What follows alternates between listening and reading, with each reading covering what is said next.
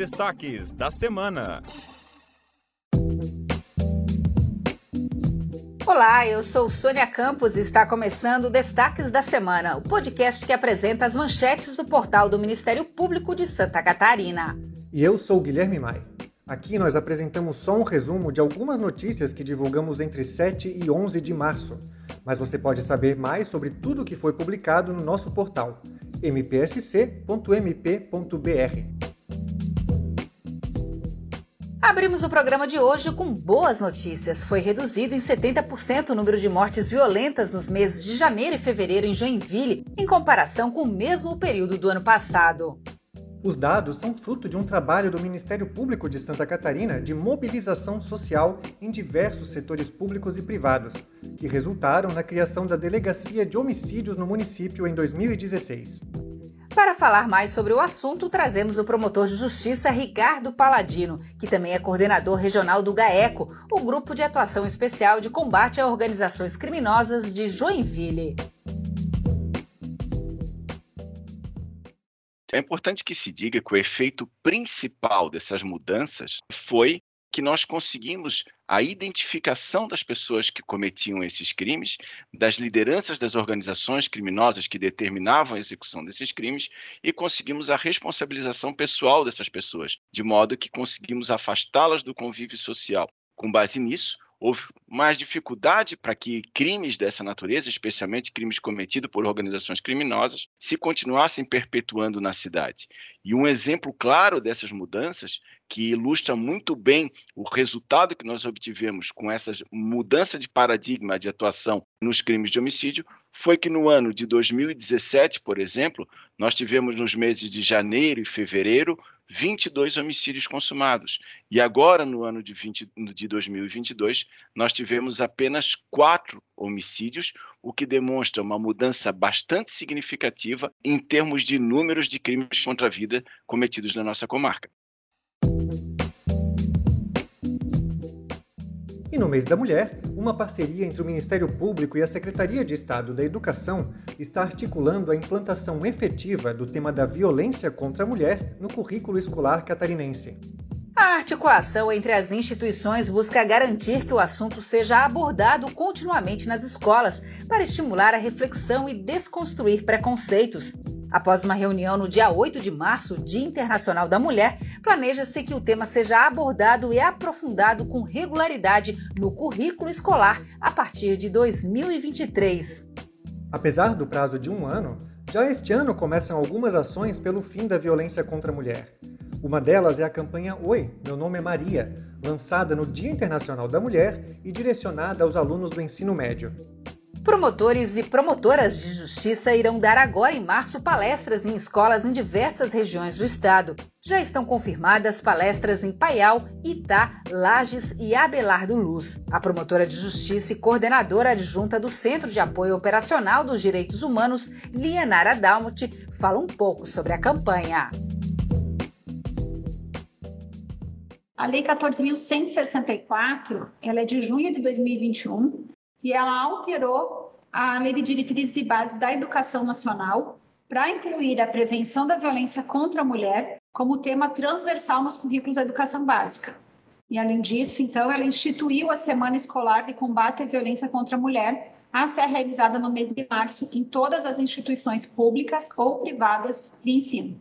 E assim, a campanha do Ministério Público de Santa Catarina, desse ano, ela vem para contribuir com esse trabalho, de levar informação e conhecimento sobre o combate à violência contra a mulher nas escolas e mostrar que é possível e necessária essa vida livre de violência.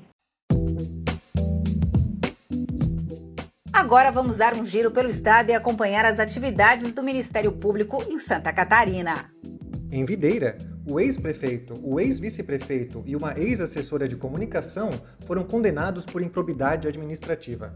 A ação da segunda Promotoria de Justiça da comarca de Videira narra que, entre 2015 e 2016, Vilmar Carelli, Jorge Antônio Lopes Oliveira e Silvia Angélica Palma exerciam os cargos de prefeito, vice-prefeito e assessora de comunicação de Videira.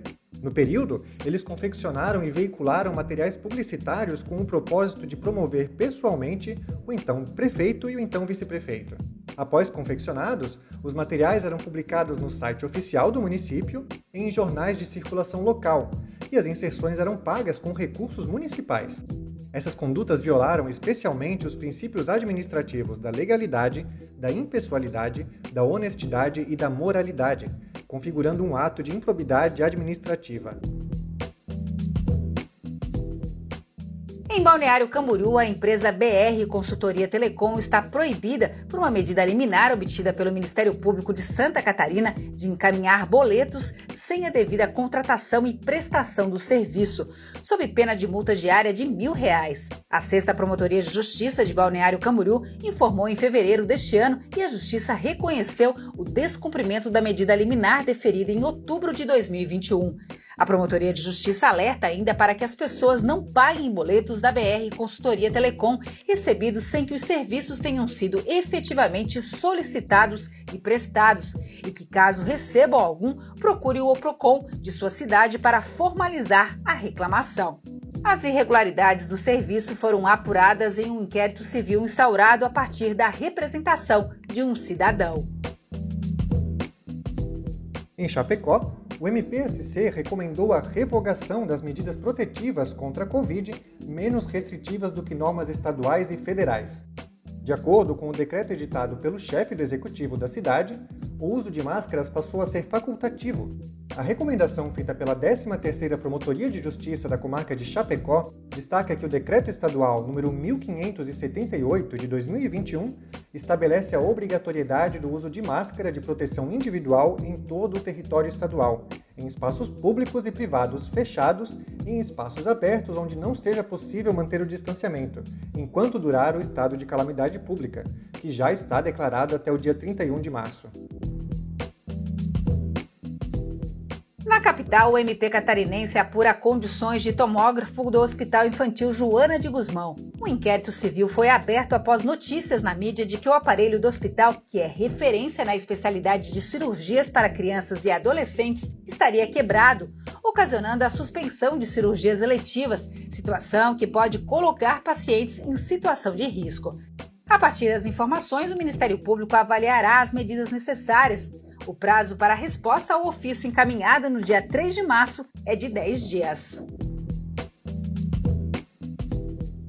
Também em Chapecó, a Prefeitura e a Delegacia Regional acataram recomendações do Ministério Público de Santa Catarina e tomarão medidas para proibir o uso de fogos de artifício de estampido na cidade.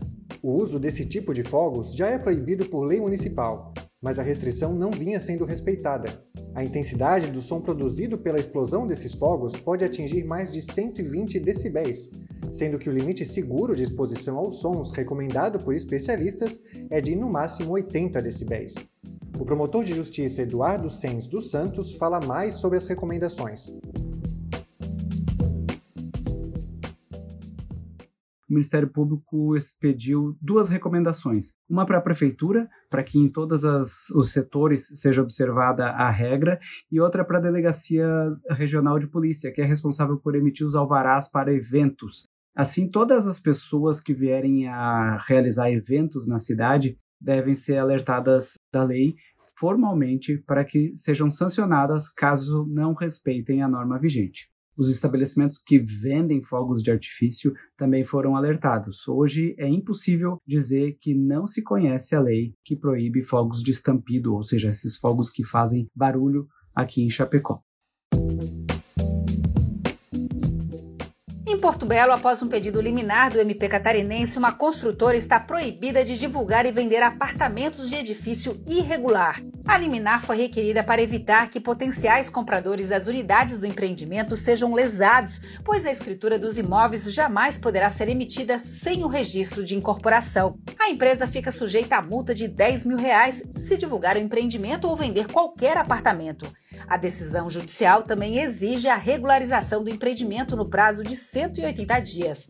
A ação com pedido liminar foi ajuizada pela primeira Promotoria de Justiça de Porto Belo, que atua na área do consumidor após apurar a irregularidade em um inquérito civil. O pedido liminar foi feito para evitar danos aos consumidores. Assim chegamos ao final de mais um programa. Esta foi a edição do Destaques da Semana, de 7 a 11 de março, do Ministério Público de Santa Catarina. Eu sou Sônia Campos. E eu sou Guilherme Maia. Acompanhe o Ministério Público e mantenha-se informado sobre nosso trabalho pelo Estado. Acesse o nosso portal e leia muitas outras notícias. mpsc.mp.br. Bom fim de semana e até mais!